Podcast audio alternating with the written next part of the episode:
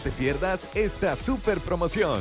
Lunch ejecutivos desde 7 dólares con 99 centavos. Puedes visitarnos en Zona Rosa y Antiguo Cuscatlán. Siempre encontrarás lo mejor en El lomo y la aguja. Mucha carne.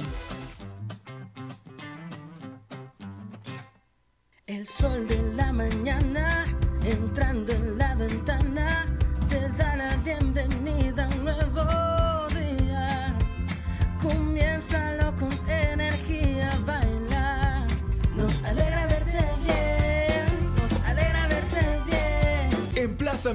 te cuidamos porque queremos que la pases siempre bien. Te esperamos. El lomo y la aguja, único y diferente, donde siempre encontrarás los mejores cortes, el mejor ambiente, la mejor atención y los mejores precios. El lomo y la aguja es para vos, que solo te gusta lo mejor. La autoridad, el romo y la cabeza. Tres exes en la mesa. Que no te mientan ni te engañen. Escucha a los que saben. El único programa con personas que han vivido el deporte rey. Escúchalos. De lunes a viernes de 12 a 1 de la tarde. Por Sonora FM 1045. Síguenos en nuestras redes sociales como los ex del fútbol. Los ex del fútbol es por cortesía de El Lomo y la Aguja. Mucha carne. Dolocrim de Laboratorios Suizos. Hola, ¿qué tal? Buenas tardes, bienvenidos a los ex del fútbol. Se está de vacaciones, qué felicidad, qué envidia también. Pero nosotros le vamos a llevar a usted lo mejor, porque se viene un partido reprogramado por competencias internacionales que tiene Club Deportivo FAS.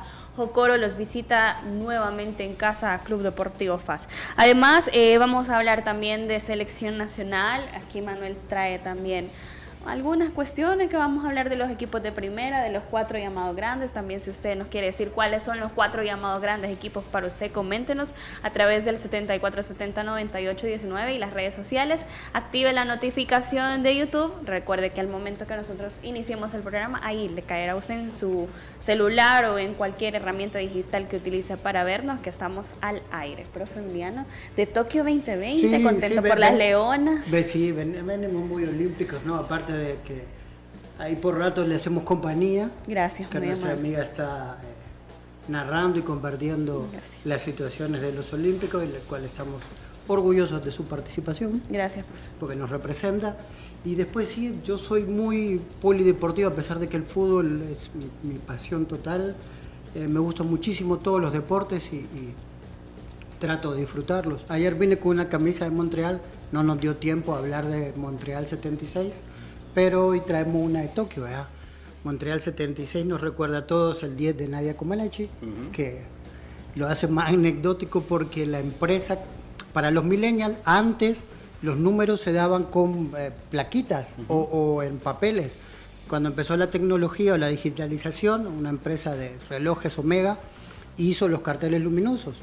Entonces, lo risorio era que en esa época, eh, en gimnasia sobre todo, no, había, no existía la perfección. En ninguno de los deportes existe. Pero Nadia Comaneci rompió con eso, porque el reloj digital no estaba preparado para un 10.0, estaba preparado para un 9.99, pero no a un 10.00. Entonces terminaron poniéndole 1.00 y tuvieron que explicar en el Olímpico de Montreal que era un 10 perfecto.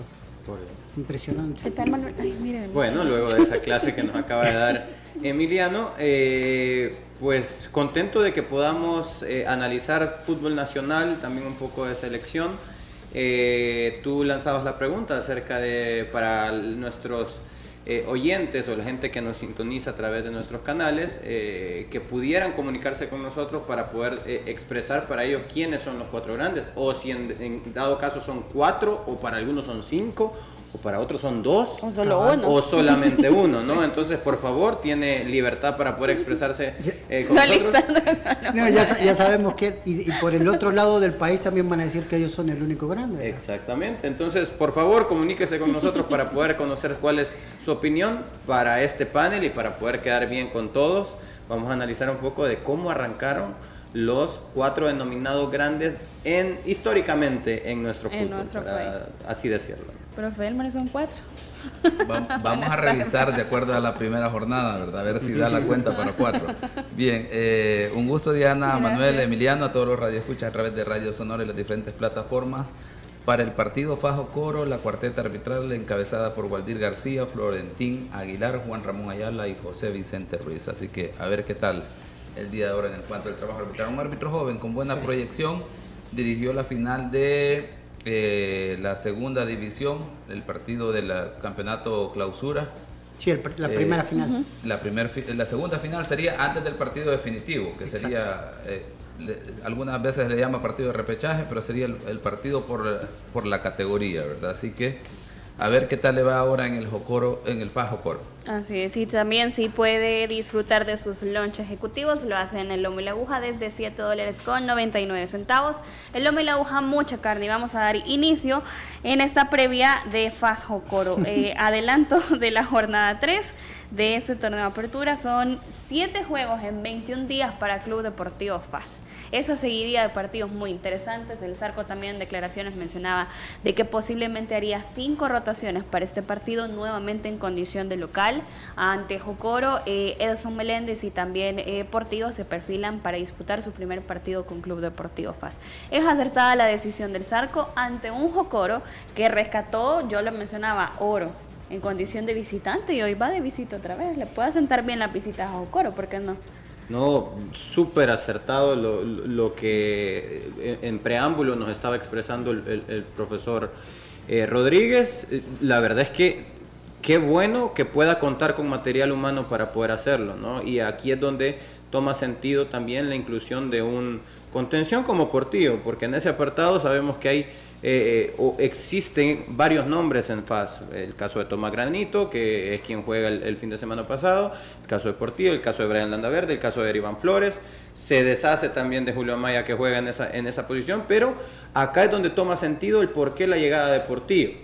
Porque cuando nosotros analizábamos acerca de por qué Portillo llegaba a FAS, sabiendo que en esa posición el equipo tiene eh, mucha competencia, pues decíamos qué tanta cantidad de minutos pueda tener pero una competencia internacional, la competencia internacional que va a jugar la próxima semana, le permite a este tipo de jugadores que tengan volumen de fútbol. En el caso de la, línea defensiva, eh, ya Cuellar pues ya nos, demostró que es capaz de ser constante. Probablemente no nos ha eh, dejado aquellas clases magistrales que sí nos dejó Chen, por ejemplo, en el campeonato anterior, pero sí fue constante y se la jugó durante todo el torneo. Y si hoy pues forma parte de, del equipo, pues no creo que muestre eh, flaqueza alguna en, ninguna de estas posiciones.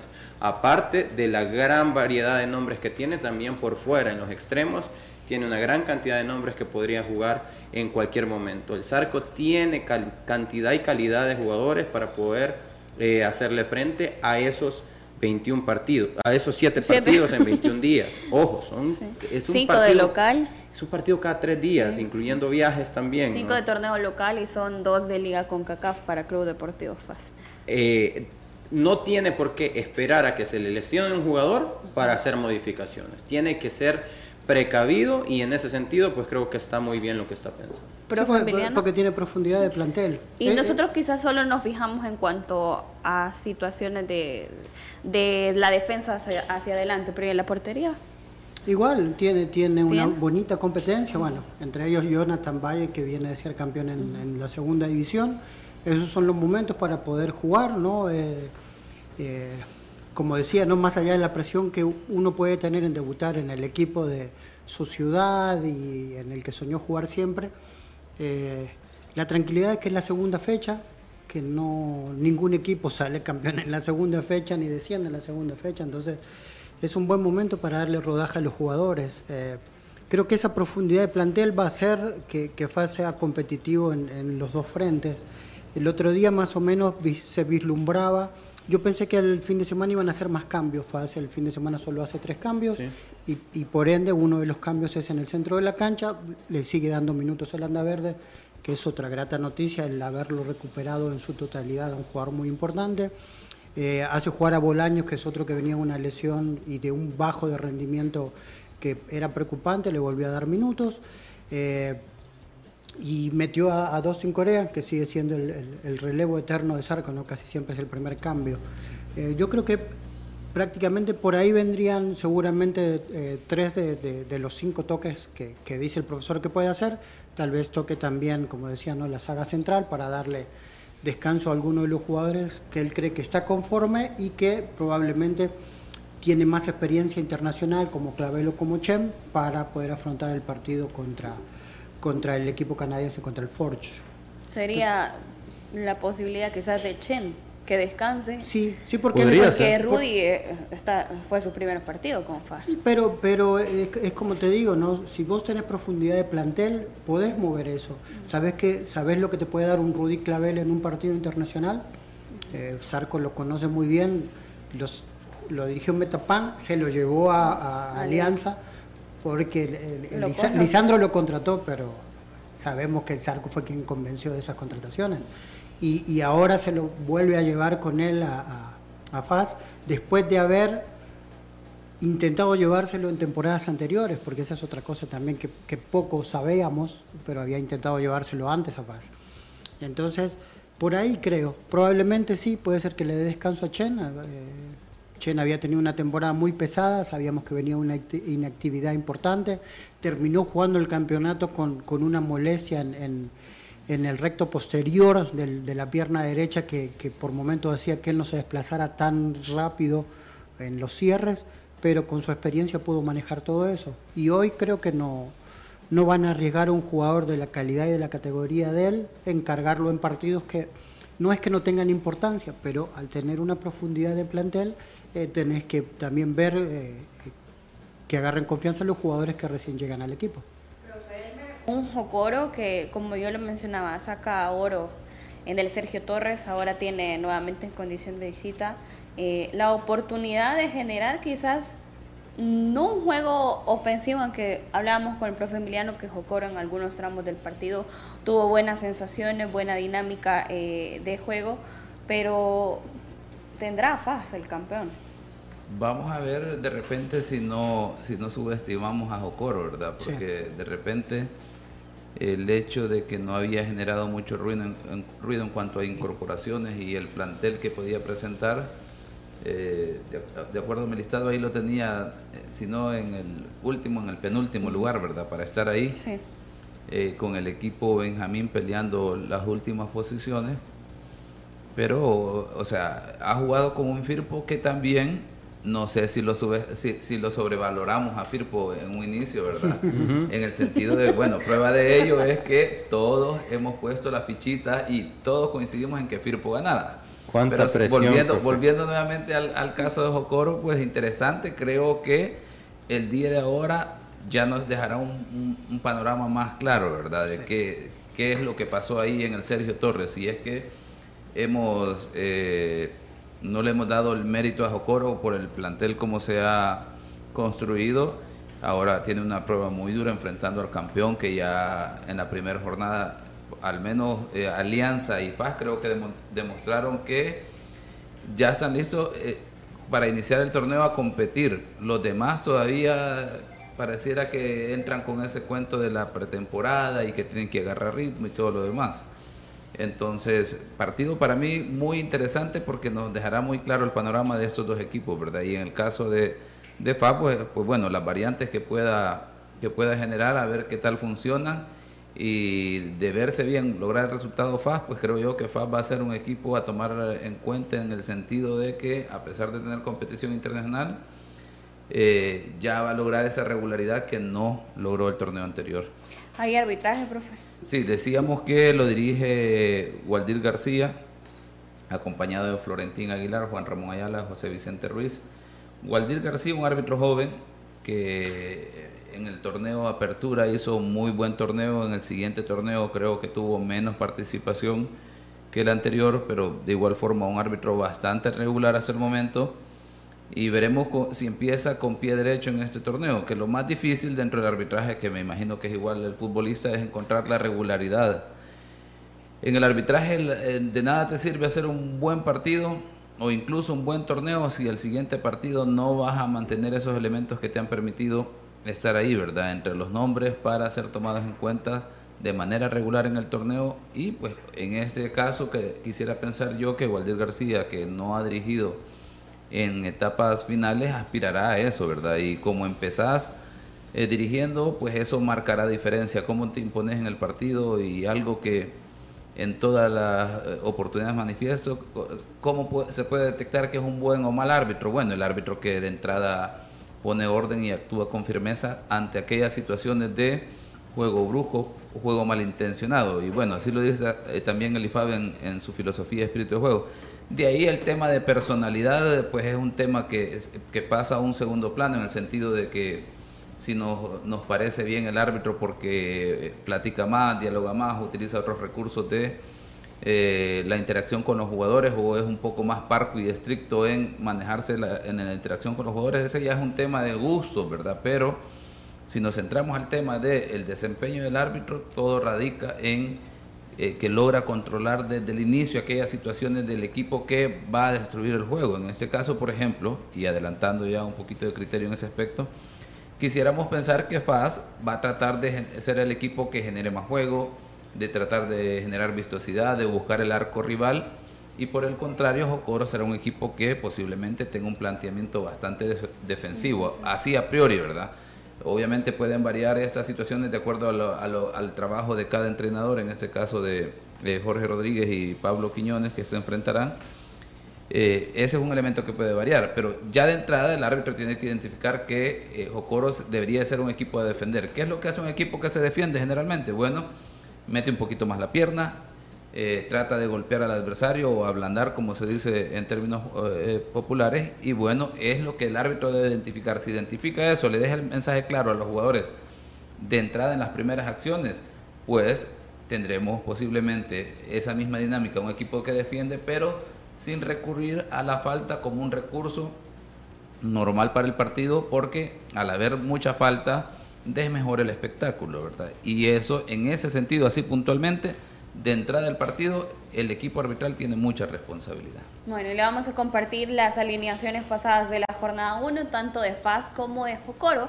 Y de ahí yo le puedo preguntar los posibles once, si tanto el Zarco que ya dijo que iba a ser variantes, o el profe Pablo podrían tocar el equipo. Kevin Caravantes, Ibsen Castro, Rudy Clavel, Roberto Chen, Andrés Flores Jaco, Tomás Granito, Eriván Flores, Kevin Reyes, Guillermo Stradela, Wilma Torres y Luis Peralta. Y por su parte, Jocoro lo hizo ¿Por qué les da risa? Porque no veo. Carvajal, Claros, Calderón, Galindo, Moreno, Reyes, Padilla, Cruz, eh, Alvarenga, Guzmán y Chávez. Fue el equipo que mandó el, profe Pablo Quiñones, técnico de Jocoro. Profe Emiliano, como técnico, ¿tocaría Jocoro?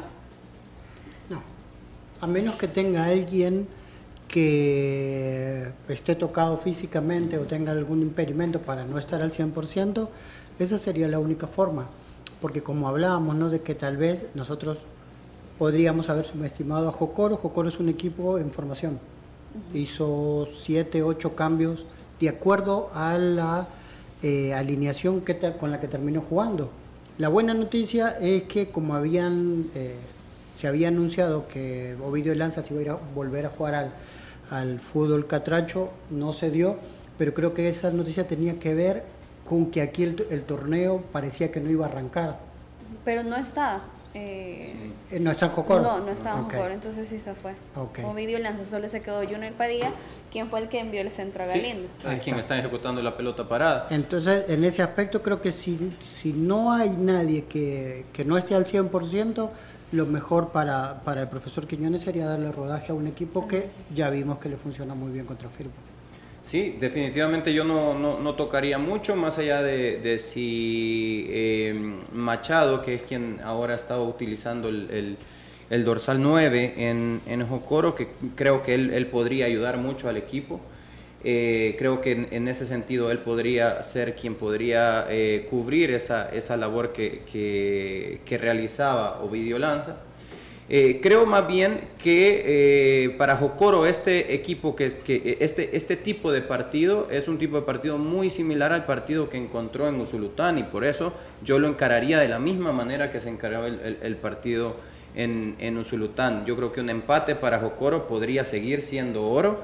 Eh, en la medida en que no reciba un gol, pues va, a ser un poco más, más accesible, ¿no? Porque de una u otra forma le tocó ir a buscar el resultado en, en, el segundo tiempo. Hablaba con, con gente de, Firpo y me comentaban que el segundo tiempo pues fue un, un, rival mucho mejor, Jocoro. Jocoro presentó muchas mejores formas en el segundo tiempo, algo que nos adelantaba ya ayer Emiliano, por cierto. Eh, que Jocoro tenía buenas formas para llegar, que intentaba no solo el pelotazo, sino que también por bajo. Y en ese sentido creo yo que eh, puede complicar como visitante en la medida, como repito, en la medida en que no le anoten una gran cantidad de goles. Si, si, a Jocoro le, le anota dos goles en el primer tiempo, pues va a ser un poco más complicado que vuelva a la vida, ¿no? Pero si mantiene el, el arco con una diferencia de un gol máximo, pues va a ser eh, y lo que dice el profe Elmer, creo que desmeritamos al rival en cuanto a nombres y no en la situación que puede presentar deportivamente. No sabemos en conjunto cómo se está complementando porque no lo hemos visto a Jocoro, sí sabemos que sacó un punto importante. Profe Elmer, fichita. Eh, definitivamente la pongo a, a un 3 por 1 por, lo mostrado eh, por el momento, a pesar de que Jocoro pues, hizo la, la pelea allá en Usulután. Y le agregaría en el tema de Jocoro que vamos a ver, eh, posiblemente lo subestimamos en la medida que eh, no tuvimos mucha información del equipo. Exacto. Eh, también es de entender que muchas veces en la dinámica de cuando el equipo, a pesar de que se pueda conformar con muchas dificultades a última hora o con mucho, o con, con, digamos, con no, no con la cantidad de recursos que pueden contar otros equipos por el tema de la historia, el tema del presupuesto y todo lo demás, algunas ocasiones en estos equipos se puede generar una sinergia tal en la interna que haya un compromiso de grupo y es lo que saque adelante eh, el barco en este caso, ¿verdad? Con Jocoro, que puede ser eso lo que esté marcando diferencia, que el entrenador logra hacer ese clic con el grupo de jugadores que están allá y estos temas van más allá del tema del presupuestario, por ejemplo. Eh, para mí lo gana FAS eh, incluso un 2-0. 2-0, profe.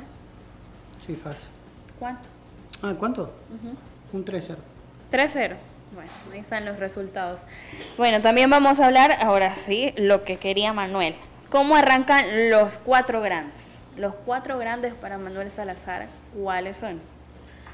Mm, para mí son los cuatro grandes que históricamente han tenido que ver con, eh, o que han colaborado con la construcción de los de la Liga Nacional, ¿no? Y para mí, en, ese sentido, son, eh, tiene que ver el tema afición, tiene que ver también la cantidad de títulos ganados, tiene que ver también eh, las participaciones en torneos internacionales, tiene, hay, hay, muchas aristas y en ese sentido para mí eh, esta alianza Águila, FAS, FIRPO.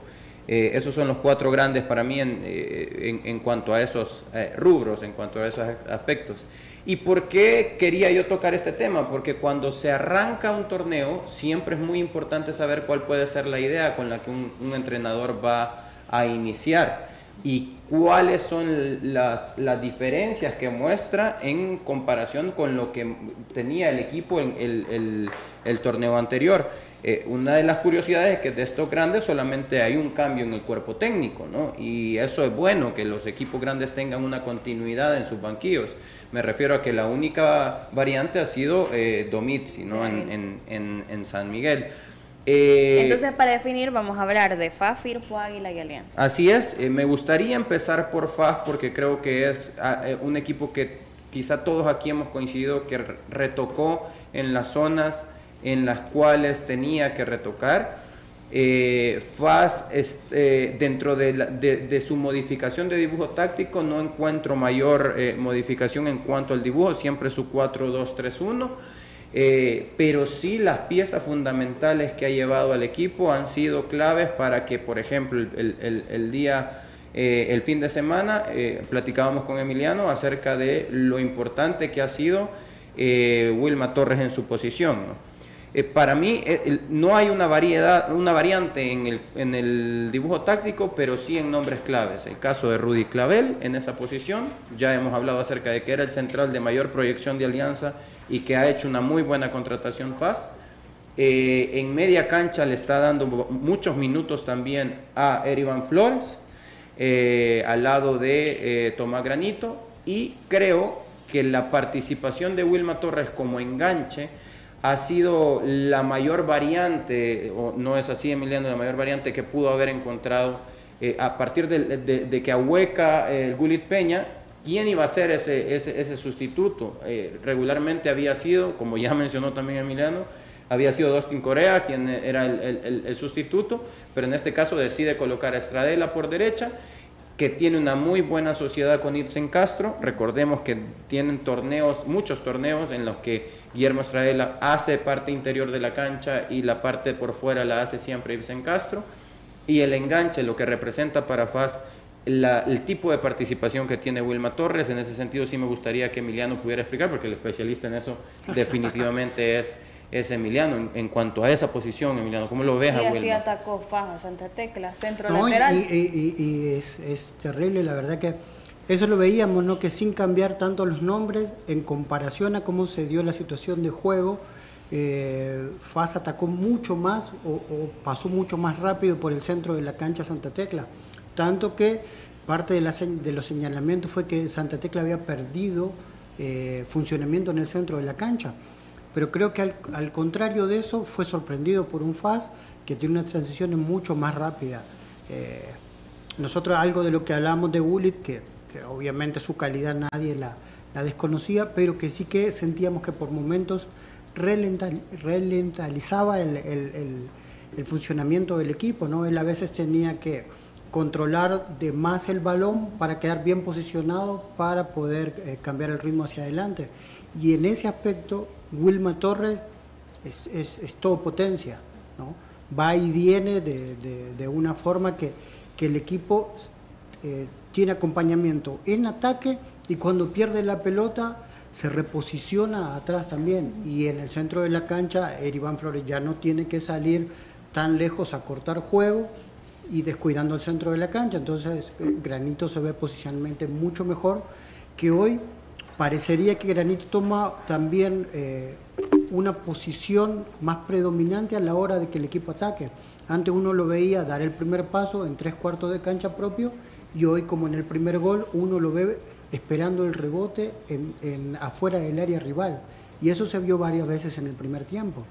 Entonces, más eh, eh, siendo Erivan Flores el jugador que se queda siempre atrás dando el equilibrio, pero eso lo hace eh, el, el funcionamiento que le da Wilma Torres. Wilma Torres eh, ataca tan, tan bien por el centro de la cancha como por cualquiera de los costados. Entonces, en ese aspecto, ahí es donde jugadores que, tácticamente son, son eh, eh, generosos, como, como Estradela, pierde la pelota y vuelve.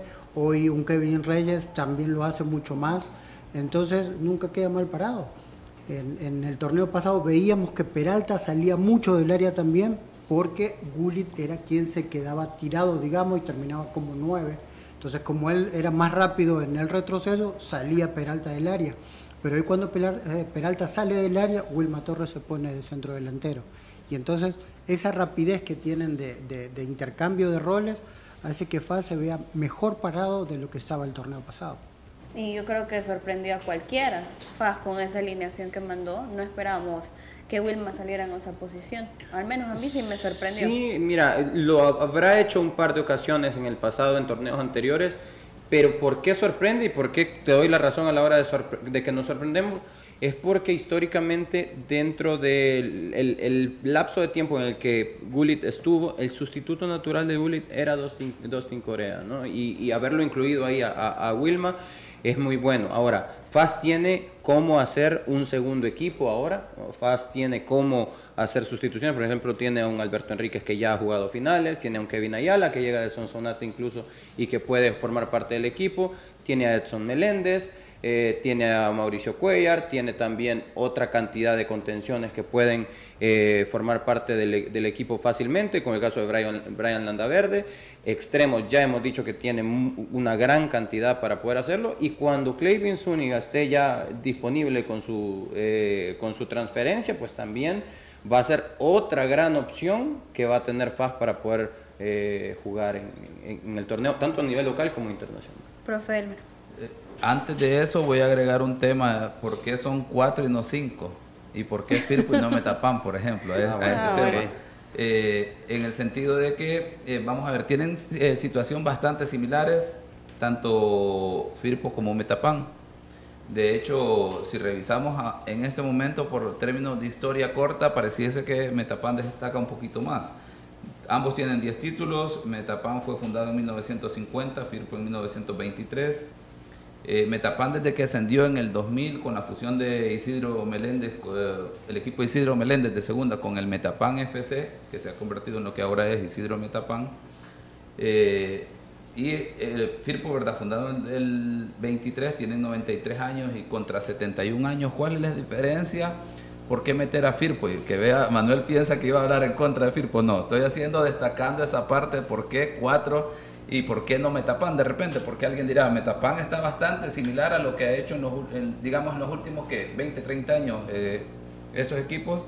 La diferencia de Firpo es su participación es a nivel internacional, ¿verdad? Metapan, tenemos que decirlo así, aunque suene duro para, para la gente metapaneca, es que Metapan en este momento ha salido a participar nada más en, en los torneos internacionales, especialmente en la Liga de Campeones de CONCACAF. En cambio, Firpo tiene eh, un subcampeonato de la Recopa de la CONCACAF y más participaciones a nivel internacional. Eso es lo que marca la diferencia de lo que ha hecho Firpo a nivel internacional, por lo que podemos considerarlo con- con- que se en- entra dentro de esos cuatro, ¿verdad? Y no entra Metapan. Eh, esa parte histórica de Firpo lo, lo que ha destacado a nivel internacional, inclusive podemos meter ahí cuando ha- ha representado a la selección nacional en el periodo de Firpo e incluso aquel partido que le ganó a la Juventus en penales, penales, ¿verdad? Así que esos son los aspectos que destacan Gracias, y que hacen meter a Firpo en ese caso No, como Aparte de la cantidad de afición. ¿no? No, y, Pa- y- y eso es, es muy importante porque Firpo en, en- en esa época era básicamente el, el equipo que más jugadores daba a la selección nacional, ¿no? Era, era casi eh, la columna vertebral de la selección. Y Metapan en su mejor momento eh, no, no fue, no fue tan así. Eh, Monterrosa seguía participando bien, pero cuando llegaba a selección era suplente, Chicho también eran suplentes, eran jugadores que venían, entre comillas, resurgiendo ¿no? o, pidiendo pista. Pero esa es la, es la gran diferencia, ¿no? ese, ese Firpo que, hoy decimos que es grande, es un equipo que hizo realmente historia. Bueno. Y ahora vamos a hacer una pausa. Al regresar nos quedan tres equipos más, así que si usted quiere opinar, recuerde a través del 7470-9819 y también si quiere ir de compras, hacer mandados, lo que sea en Plaza Mundo se convierte en una buena experiencia porque en Plaza Mundo no sale a verte. Hacemos una pausa. Los ex del fútbol. Regresamos. El lomo y la aguja, único y diferente, donde siempre encontrarás los mejores cortes, el mejor ambiente, la mejor atención y los mejores precios. El lomo y la aguja es para vos, que solo te gusta lo mejor. Fuerte entrada sobre el jugador que cae al terreno lesionado. Que le apliquen. Que el dolor y los calambres no detengan tu juego antes y después de hacer deporte. Que le apliquen Dolocrim. Potente crema analgésica y de precalentamiento que alivia el dolor muscular, golpes y torceduras. Que le apliquen Dolocrim. El masaje que sí alivia. Dolocrim, de Laboratorios Suizos. Gracias a Dolocrim. El sol de la mañana entrando en la ventana te da la bienvenida a un nuevo día. Comiénzalo con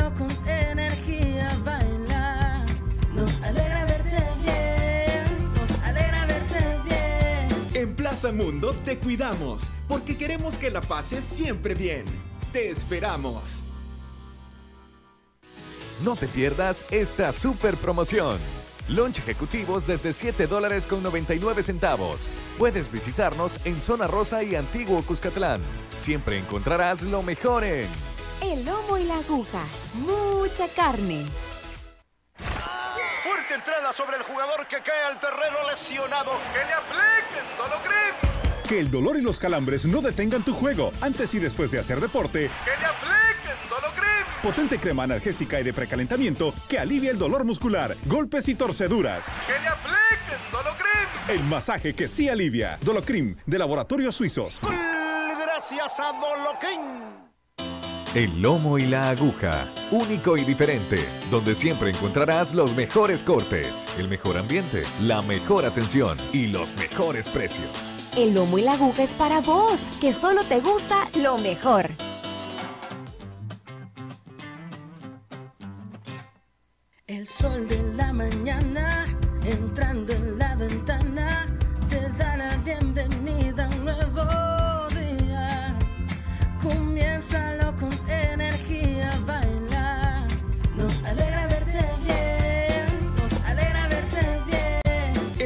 Mundo te cuidamos porque queremos que la pases siempre bien.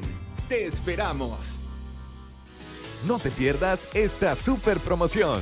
Lunch ejecutivos desde 7 dólares con 99 centavos. Puedes visitarnos en Zona Rosa y Antiguo Cuscatlán. Siempre encontrarás lo mejor en El lomo y la aguja. Mucha carne. Continuamos con Los ex del fútbol. Continuamos con los ex del fútbol. Si tiene dolor muscular, golpes, calambres o torceduras que le apliquen Dolocrim, crema analgésica y de precalentamiento, Dolocrim el masaje que se alivia, Dolocrim de laboratorio suizo. Estamos hablando cómo arrancaron los llamados cuatro grandes, ya claro el profe Elmer por qué les decimos y en base a qué los cuatro llamados equipos grandes en nuestro país. Ya eh, analizamos FAS, ahora nos vamos con el subcampeón Alianza. Sí, vamos en, en- en orden de, cómo quedaron en, en- el torneo anterior. Ya analizamos al campeón que FAS, hoy vamos con el subcampeón Alianza. Eh, Alianza es un, eh, es un equipo que mantiene la idea, eh, también mantiene el, mismo cuerpo técnico. Eh, a mi juicio es un equipo que debió haberse, así como eh, permitió la salida de Rudy, Clavel, debió haberse reforzado con un tercer central que pudiera tener, darle rotación a los, a los dos centrales que ya tiene como garantía, que son Iván Mancía y Henry Romero. Eh, más allá de eso, eh, se refuerza también en, en línea defensiva, se refuerza también con, con el regreso de Alexis Montes, eh, que tiene minutos, que tiene participación en el partido y eso es bueno, que vaya teniendo ya minutos porque no, no, porque para él es, es eh, habría sido desconocido jugar en primera división con, con, con Alianza. Eh, y las principales variantes que vimos, al menos en este partido, es la inclusión tanto de Rodolfo Zelaya, también en, eh, como un delantero retrasado, que es más bien como, como, como se le vio. Eh, cuando él participa del equipo, pues regularmente se le ve a él como el 9, que, que- que no tiene tanta dinámica. Hoy lo vimos salirse mucho más y hacía la función que en algún momento, por ejemplo, hacía Felipe Ponce cuando estaba en Alianza, ¿no? Como un lanzador, como un pasador, se venía hacia atrás y un par de goles salieron de eh, decisiones que él tomó hacia dónde, de por dónde vamos a ser punzantes, ¿no? Y, y pases profundos de él hacia eh, la más grata sorpresa a mi juicio, repito, yo sé que tres goles es difícil competir contra tres goles, pero si yo me tengo que quedar con un, con un jugador, yo me quedo con la grata sorpresa que representa Arboleda. Ah, Arboleda. Arboleda. Yo me quedo con lo de Arboleda. Ah, ok. ¿Por qué? Porque lo de Arboleda es... eh, Sí, era más incó- incógnita. Era más Porque no- incógnita. No, no teníamos, eh, no teníamos cómo soportar su rendimiento. Sí. Lo de riesgo solo le ves el, el currículum y decís, Sí. este es bueno. ¿verdad? Tiene que hacerlo. No, no, difícilmente tanta gente ¿Y cómo es como, juzgado? como- como el Vasco da Gama se equivoque en traer un jugador Sí. medio pelo. Y a pesar de que Riascos, lo veíamos ayer en Los Genios, ha sido juzgado porque dicen que solo la llega a tocar. Por Dios, hay que estar ahí y hay que saber cuándo, cuándo llegas a esa situación, si no, qué, can- qué gran cantidad de delanteros hemos visto que llegan y que les pegan baños, ¿no? Por así decirlo, un centro que es un baño, le pegan la cara y entra, pero hay que estar ahí para poder hacerlo y, y- Y el gol, al final. y al final, al final el gol. Y aparte de eso, para mí Riascos no es un delantero que nos va a acostumbrar solo a hacer ese tipo de goles. Es, él no es un delantero que solamente llega a hacer. Qué bueno que lo hizo así, ¿no? Para el equipo, qué bueno que lo hizo así y que llegó a culminar, pero es un delantero con muchísima calidad también. Ya más adelante él nos, nos dará la razón de la calidad que tiene para hacer otro tipo de goles también. Entonces, me quedo con lo de eh, Arboleda porque eh, cada vez que encaró en el mano a mano ganó. Eh, es un jugador que viene en una etapa de su carrera en alza, 24 años de edad. Eh, eso es muy importante para Alianza. Eh, lo otro es, hemos tenido en otras ocasiones críticas acerca de si Michel Mercado es un extremo o es un delantero. Eh, sabemos que su posición natural es un delantero retrasado, más bien es un 11, ¿no? por, por así decirlo. Pero eh, lo hace muy bien el fin de semana como extremo por izquierda y cuando no esté Juan Carlos Portillo, pues también él pareciera ser un, un excelente sustituto. Eh, creo que Alianza se ha reforzado muy bien de media cancha hacia arriba y repito, creo que Alianza, y, y porque estamos analizando cómo, cómo arrancan, ¿no? Cómo arrancan en comparación del año anterior. y creo que Alianza sí le hizo falta el reforzarse con un central adicional. Eh, puede que en algún momento Alexis Montes pueda jugar como central, pero no es, eh, no es esa su posición natural, ¿no? Y puede ayudar en algún momento, incluso el mismo Brian Tamacas jugó como central en el campeonato anterior. Sí, porque, porque Jacobo estaba lesionado también y no tuvo participación. Entonces, para mí, le hizo falta nada más la contratación de un central de jerarquía. Profe. Bien, eh, por alianza yo destacaría a Michel Mercado en el partido de la primera jornada, un jugador que me parece que entró con mejor dinámica que el torneo anterior, porque obviamente el torneo anterior él le tocó entrar muchas veces de, de suplente, no mantener, eh, quizás fue el jugador más versátil de la media cancha en adelante. Alianza tuvo que adecuarlo de acuerdo a la necesidad del equipo. Claro. Y ahora me parece que eh, al no estar de entrada Juan Carlos Portillo, eh, le da, digamos, mayor espacio, mayor, mayor movilidad en el terreno de juego y se vio muy cómodo, ¿verdad? Se vio muy bien, creo que eh, a pesar de que eh, Duvier Riascos es el jugador que llama la atención en este momento, yo creería que mucho del buen partido de Alianza pasó por Michel Mercado porque entró entonado en este torneo en la primera jornada. Eh, habrá que ver cómo continúa, por ejemplo, el partido contra Platense ahí de visita. en lo de Duvier Riasco, me quedaría con el aspecto, me quedaría con el aspecto que, que ya mencionaron, ¿verdad? posiblemente sí, solo llegó a empujar el balón y todavía no sea el momento, ¿verdad?, para decir que sí, es el jugador que Alianza andaba buscando, pero yo me quedaría más con el aspecto de la confianza que representa para el jugador anotar en la primera jornada tres goles y que ha venido con un cartel eh, de estrella, prácticamente le da tranquilidad ya para enseguida ir buscando la forma ir convenciendo ya en otros aspectos que todavía no le hemos visto al jugador en ese sentido. Yo me quedaría con los dos aspectos. Bien. Ahora nos vamos con Firpo. No, no, que, que el, análisis que termina haciendo el profesor, nosotros habíamos dicho de, de riesgos, analizando, que, que llega un equipo que no, no necesita que él sea el salvador. Y eso pasó el otro día. Alianza muy bien elaboró, muy bien eh, eh, conectó y él solo tuvo que empujarla. El equipo no necesitó que él viniera a tres cuartos de cancha ni que bajara a, pedirle la pelota a los centrales. Por eso es que no vimos eh, toda la variabilidad que él tiene, que la hemos visto en los otros equipos en México, en, ¿cómo es? En Cholos. En Cholos, él, por el tipo de equipo que tenía, era un equipo más explosivo, pero que esperaba mucho más atrás.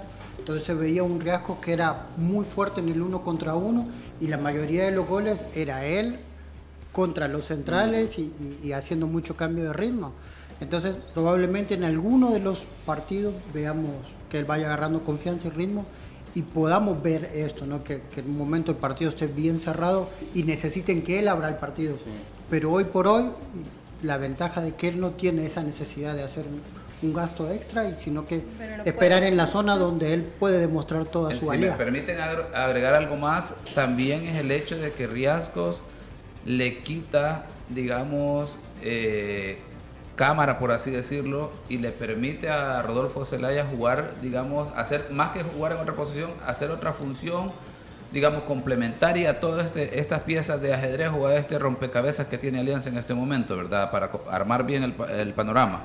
Eh, Celaya eh, pudo jugar 80 minutos porque no fue el jugador que tenía que estar ahí en punta y hacer echarse todo el equipo al hombro y que sobre él cayera toda la responsabilidad de los goles y el triunfo del equipo. O sea, al final, si vemos, se complementan todas estas variantes y le permite al equipo tener, digamos, una idea completamente diferente y luego nos quedamos que Alianza al verse con alguna dificultad en temas de lesión, suspensión y todo lo demás, puede volver a ese habitual eh, equipo que le toca sacrificar a algunos jugadores y hacerlos jugar en otra función. Ahí está. Alianza metió cuatro goles y el goleador del campeonato anterior, siendo titular, no metió ninguno. Nadie dijo nada, porque tuvo un rendimiento acorde a lo que hizo el equipo. Eh, decidió o, se dio el partido de que él puso eh, en función de equipo su calidad y nadie dice nada. ¿Por qué? Porque jugó muy bien. Hubo otros partidos que no lo hemos visto, pero como hacía goles, siempre era destacable. Y la verdad que eso, eso es muy bueno, que el jugador pueda soportarse en, el equipo. ¿no? en el funcionamiento del equipo. Que, en- como decíamos, ¿no? en momentos que tal vez el, el equipo no funcione de esa forma y necesiten destrabar, ese tipo de jugadores como Riasco, como Arboleda, como Portillo en su caso, como Michel o como Fito Celaya, te lo van a abrir por la calidad que tienen. Firpo. Bueno, vamos con Firpo, Firpo que se quedó en, en semifinales el torneo anterior. Eh, Digamos que fue el tercero. eh, fue, digamos que fue el tercero, aunque, aunque Limeño llegó a otra instancia, ¿no? Limeño lo llevó hasta los penales y yo creo que el tercer lugar, en ese caso, el hipotético tercer lugar, sería Sería para, para para, Limeño. El cuarto, Limeño. Bueno, me quedo con que empataron, vaya, tercer lugar. Eh, eh, vamos con, con Firpo, cuáles son las, las variantes que ha tenido Firpo. Eh, yo creo que Firpo también es un equipo que eh, ha construido en, en fase ofensiva.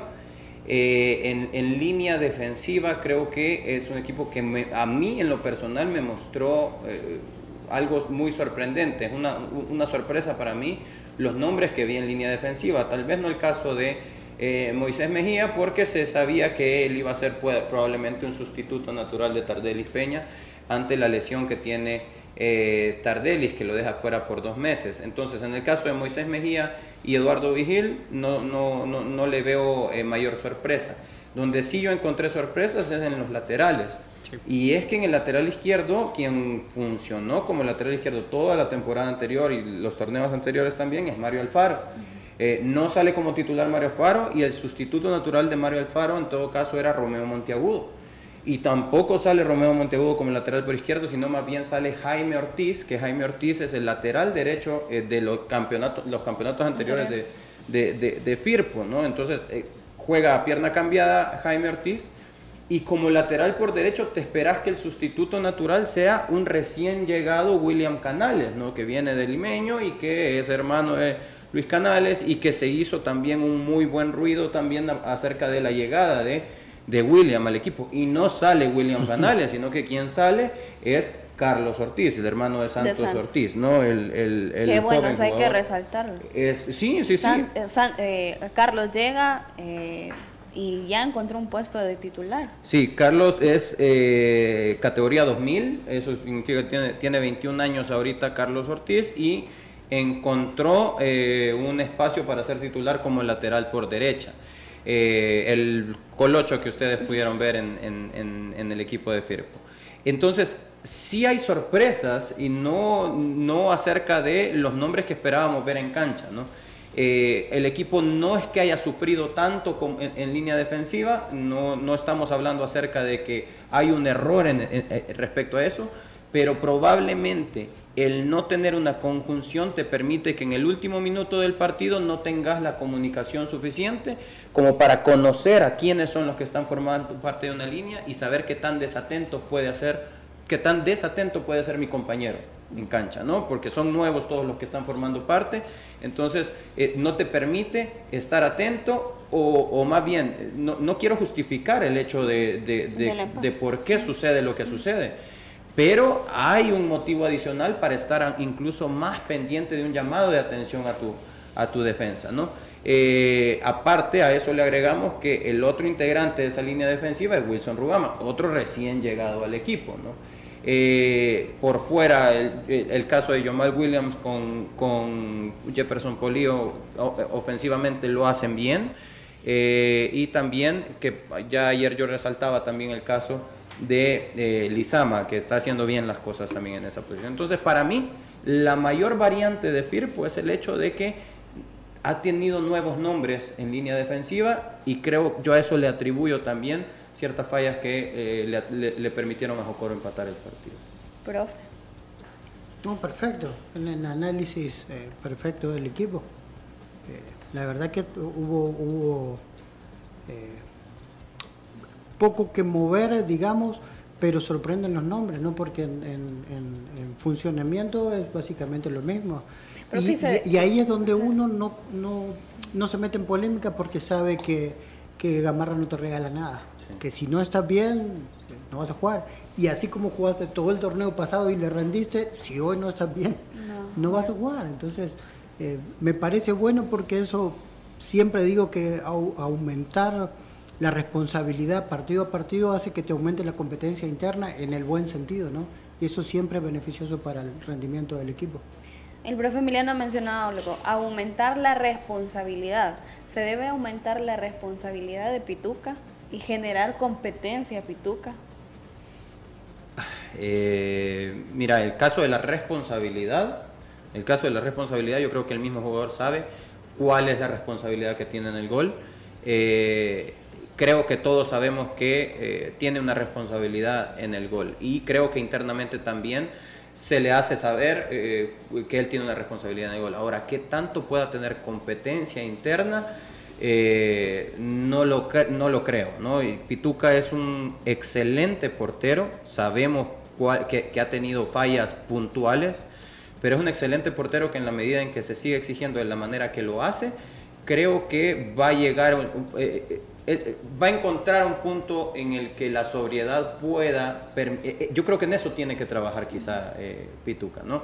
No tanto un tema de una competencia, de alguien que llegue a ganarle un puesto, porque para esto tendríamos que esperar un torneo adicional para que llegue alguien, un portero con jerarquía para poder pelearle un puesto, sino que más bien encontrar la sobriedad en momentos claves del partido. Yo creo que eso sería el punto en el que debería de trabajar en todo caso. Yo le agregaría a lo que ha planteado Manuel en cuanto a, la meta de Firpo, que dentro de lo, todo lo, malo que le ha sucedido a, a, Pituca Almeida en el cierre del torneo anterior y, y, en esta primera jornada por esas dos situaciones puntuales que se le señalan en aquel alianza, aquel Firpo Alianza allá en el Sergio Torres, aquella situación de penal, aquella acción, aquella falta innecesaria y que podemos decir que marcó diferencia en el resultado final. Y ahora en esa falla contra un uh, Jocoro en el último minuto que pudo haber representado prácticamente tres puntos, dentro de todos esos aspectos negativos creo que es lo mejor que le puede pasar al inicio en este caso de torneo en el sentido de que creará como dijo Manuel, posiblemente no tenga la competencia en este momento para decir que eh, habrá que eh, sentarlo para que reflexione, creo yo que las mismas, estas dos circunstancias le permitirán tener el, el compromiso, ¿verdad? De que esté en deuda con el equipo y hacer un recambio de actitud y obviamente me imagino que la parte del entrenamiento, la mentalidad, la parte psicológica para enfocarse para los partidos, para no cometer estas situaciones en este torneo más adelante que posiblemente eh, se considera él con la responsabilidad de marcar una diferencia. Eso va a ser muy bien por Firpo. Le agregaría y me queda una incógnita, a pesar de que tengo, digamos, una hipótesis en cuanto al caso de Firpo, que, eh, porque Manuel habla de variantes en la defensa de Firpo, ¿verdad? Y que posiblemente eso le pasó factura en, en, eh, contra Jocoro, pero acordémonos que Jocoro es el que más variantes ha tenido en, comparación de estos dos equipos y logró sacar el resultado. Pienso yo que puede pasar por el tema de la pretemporada, según por la de cuando se tuvo al Toto Gamarra aquí en la entrevista, cómo planteó el tema de que fue una temporada pretemporada bastante fuerte. Yo me creería, y porque Jocoro termina marcando la diferencia en los últimos minutos, eso le pasó factura a Firpo y posiblemente la mejor versión de Firpo la vayamos viendo a medida el equipo se vaya soltando. Bueno, Águila. Águila, eh, nos va a quedar poco tiempo también para, para analizar. Sea breve, por favor. Sí, vamos a intentar ser breves. Y es el equipo que más tenemos que la que cortar. Porque, eh, aparte que es el que cambió cuerpo técnico. El eh, productor no le gusta eso. sí, nuestro productor es Aguilucho, Aguilucho, Aguilucho. Pero, a ver eh, es un equipo que sale con dos contenciones fijos, eh, dos contenciones principalmente de marca, que son el caso de eh, Freddy Espinosa y el caso de Lisandro Claros. yo me voy a centrar, más allá de saltarme la parte defensiva, en donde solamente hay una modificación, el caso de Xavi García por Andrés Felipe Quejada. yo creo que Águila tiene en estos dos contenciones, eh, dos contenciones que podrían chocar en su juego. Son, son dos contenciones que tienen un estilo de implementación como contenciones muy parecido. Y eh, está acostumbrado Águila a jugar con un tipo de contención a la par del 5 a un Jan Maciel. Entonces, eh, yo creo que la principal variante vino a partir de una lesión, y eso hay que ser evidente, ¿no? A partir de una, hay, que ser claros, a partir de una lesión, Águila tuvo que modificar. Ahora, donde sí podríamos nosotros eh, hacer una consulta más bien y con todo el respeto del mundo para, el cuerpo técnico es ¿por qué no incluir como doble 5 a un jugador que tenga características similares al que Ahueca?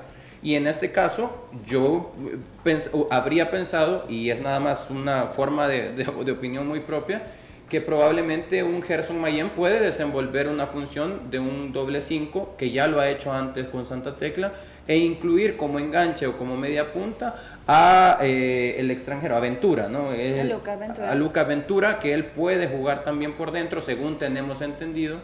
Y quien podría jugar como extremo por izquierda es alguien que ya nos lo comprobó, que es Jairo Enríquez, ¿no? Jairo Enríquez ya nos comprobó que puede jugar tanto por derecha como por izquierda y dejas como extremo derecho al que ya conoce bien esa posición, que es Santos, eh, Santos, Santos, Ortiz. Ortiz. Que, que, es otro que también, también por, por, por, como por emergencia del equipo, tuvo que jugar de doble contención en ¿Santos? partes del ¿Sí? torneo. ¿sí? O sea, no jugó como doble contención, sino que jugaba el, el Chele parado solo, vea cuando Rugama estuvo fuera, el que era el 5-5 era el Chele, Fabricio Alfaro. Fabricio Alfaro, y después se complementaba con Jan, y por momentos jugaba mucho eh, Santos Ortiz como interior, y que a la hora de reconvenir era quien se paraba más en la línea defensiva. Profe. Bien, eh, en ese sentido, lo de Águila yo lo voy a sintetizar en algo que dijo Ma- Manuel el día de ayer. Y que, por ejemplo, ¿qué es lo que la fortaleza de Águila en los torneos anteriores? Era la defensa. Y donde hemos visto eh, que un equipo en el inicio le toca recibir uno, dos, hasta tres goles y luego hacer una variante en el segundo tiempo. ¿Qué tipo de Marte es esto? no? ¿Qué ti- Exacto, ahí más o menos. Entonces me parece que definitivamente pasa por el planteamiento del entrenador más allá de los jugadores y del equipo. Definitivamente que quien creo que tiene que revisar en ese caso es el entrenador, el planteamiento y las directrices que están desarrollando, llevando a cabo y ejecutando los jugadores más allá del plantel en sí. Yo por, en eso resumiría lo de Águila para tener una, una idea completamente diferente porque el 11 deportivo Águila es ver que un 11 deportivo que enfrentó a un Atlético Marte en términos de el parado táctico, la estrategia estoy hablando, ¿verdad? Y, y eso, porque, eh, ¿qué? ¿Cuál es la variante en defensa de, de Águila? Un jugador, o sea, uno que huecó y uno que, que llega como, eh, digamos, en sustitución o no sé, reemplazo, refuerzo. Y eso, ¿verdad? De ahí por lo demás, obviamente, el tema de la media cancha y, y- y- y ofensiva, pues demuestra el equipo que tiene, ¿verdad? Para, para poder hacer remontadas y hacer eh, diferencia. Pero en términos defensivos, me parece que tiene que ver con el parado táctico del entrenador. Parado táctico. Y a continuación a Manuel no le va a gustar, pero tenemos mensajes en nuestra sección Los Genios de la Tribuna. El fútbol, solo expertos lo manejan. Conoce la opinión de los genios de la tribuna. Los genios de la tribuna es gracias a El Lomo y la Aguja. Mucha carne. Gracias por sus mensajes a través de las redes sociales. Char Mejía. Si se basan en esas estadísticas para incluir a Firpo, entonces Marte le lleva la delantera. dice. Ok. Carlos Carranza, entonces que entre el Marte que ganó la Copa con CACAF en los 90. Miguel Méndez, Paz ganará 3-0 contra Jocoro. Eh, Char Mejía dice nuevamente que partido duro como todos los partidos contra los equipos de Oriente, rudos y fuertes. Esperamos que se queden los puntos en Santa Ana, se gane 2-1. Eh, Cuellar está lesionado, no jugaba eh, hasta noviembre, mencionaba. Eh, dice Mauricio Espinosa eh, que Mario Jacobo ya está recuperado como un tercer central, ya muestras de seguridad en aquella serie contra Tigres en Conca Champions, es cierto. Y dice Mauricio que el resultado hoy gana 2-0 FAS frente a Jocoro. Luis Calles, hola, un saludo a todos. Para mí son cuatro grandes, Alianza Águila, FAS y Marte, Firpo. ¿Quiere que lo mencione? Por favor. Sí, sí, por, por- por supuesto. Firpo no es grande, nunca lo fue hasta los 90 con Sergio Torres. Además, nunca ganó nada afuera. Saludos, Manuel. Bueno, ha Yo- sido. yo le- bo- bueno, Ah, después de- Defiéndalo, profe, después- por favor. después defiendo, después de la- bueno, vamos a cerrar genios de la tribuna.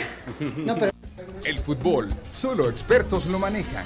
Conoce la opinión de los genios de la tribuna. Los genios de la tribuna es gracias a El Lomo y la Aguja. Mucha carne.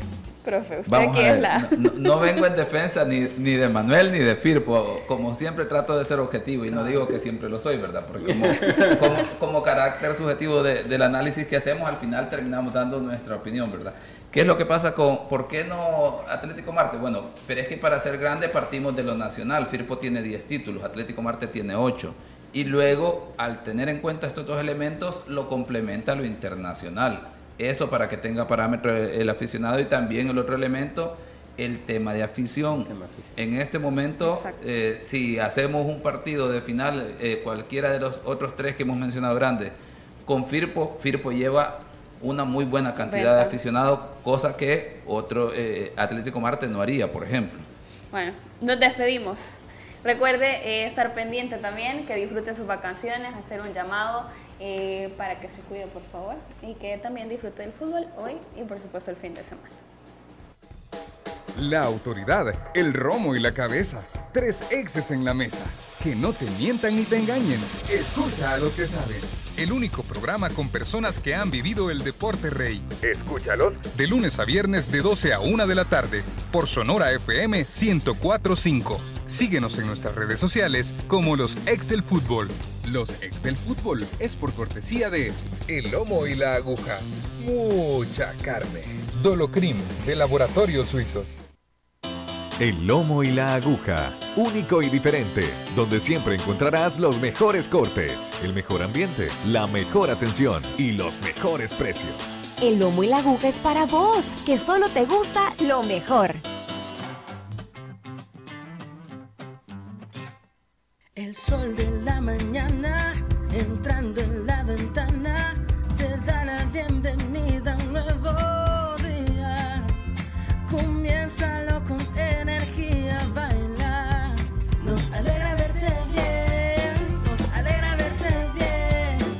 bien. En Plaza Mundo te cuidamos porque queremos que la pases siempre bien.